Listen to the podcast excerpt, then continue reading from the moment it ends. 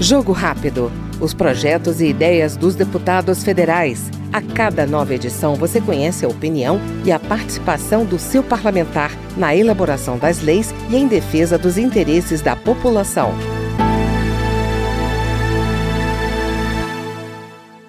O deputado Alexandre Guimarães, do Republicanos do Tocantins, ressaltou a criação da Frente Parlamentar por Melhorias na Rodovia Federal BR-153, uma das principais vias de acesso à região central do país.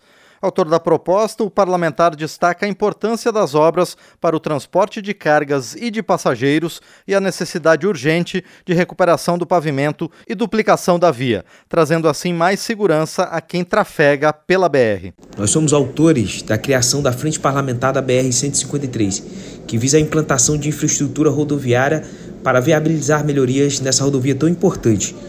A BR-153 é uma das principais vias de acesso à região central do Brasil sendo uma rodovia de grande importância para o transporte de carga e passageiro. Tem hoje em seu modal rodoviário a importantíssima participação na produção de bens e serviços, bem como o desenvolvimento econômico para o país.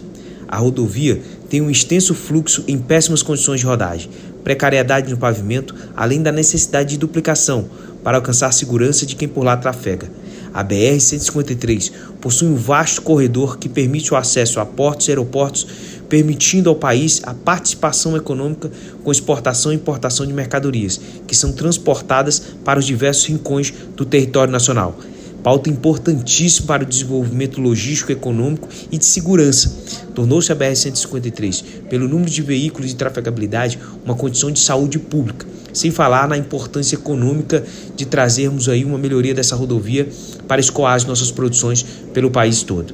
É isso que a gente vem defendendo aqui, um desenvolvimento econômico garantindo também uma segurança no trânsito pela rodovia BR-153. O deputado Alexandre Guimarães, do Republicanos do Tocantins, que ouvimos aqui no Jogo Rápido, explica que ao longo do percurso a BR-153 passa pelos estados do Pará, Tocantins, Goiás, Minas Gerais, São Paulo, Paraná, Santa Catarina e Rio Grande do Sul, terminando na fronteira entre o Brasil e o Uruguai.